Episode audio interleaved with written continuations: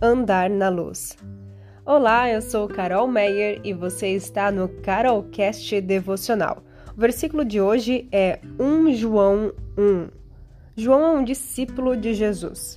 E aqui eu vou trazer alguns pontos importantes. Então, neste versículo, o assunto mais importante é ter comunhão com o Pai e o seu Filho Jesus quais os princípios que devemos obedecer com base neste versículo: confessar os nossos pecados, praticar a verdade, andar na luz e ter comunhão uns com os outros.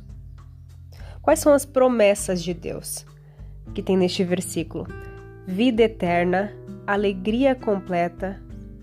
Ele perdoa os nossos pecados se confessarmos e nos purifica de toda injustiça. Quando andamos na luz, andar com Deus, temos comunhão com Ele, com Jesus e com as pessoas. Se andarmos na luz, a verdade, a palavra, está em nós. Então somos purificados de todo pecado. Nós precisamos expressar o amor sempre que pudermos. Viver na luz significa que podemos ter amizades verdadeiras e profundas, comunicação sincera e desfrutar de um tempo agradável com o próximo. Deus nos amou muito antes de nos o amarmos e Ele nos ama como seus filhos e filhas. Ele nos mostra coisas que preferiríamos não olhar, manter escondido. Mas quando andamos na luz, nós não precisamos nos preocupar com isso, porque nós nos entregamos, nós falamos a verdade para Deus e para as pessoas, nós somos a verdade. Nós expressamos a nossa essência, não precisamos ficar com medo, escondendo coisas que as pessoas não podem saber. Qualquer coisa oculta exerce poder sobre nós, porque tememos ser descoberto. Encare o que Deus quer trazer à tona e supere o medo. Deixe que a luz de Deus brilhe sobre as suas motivações ocultas e lugares escuros.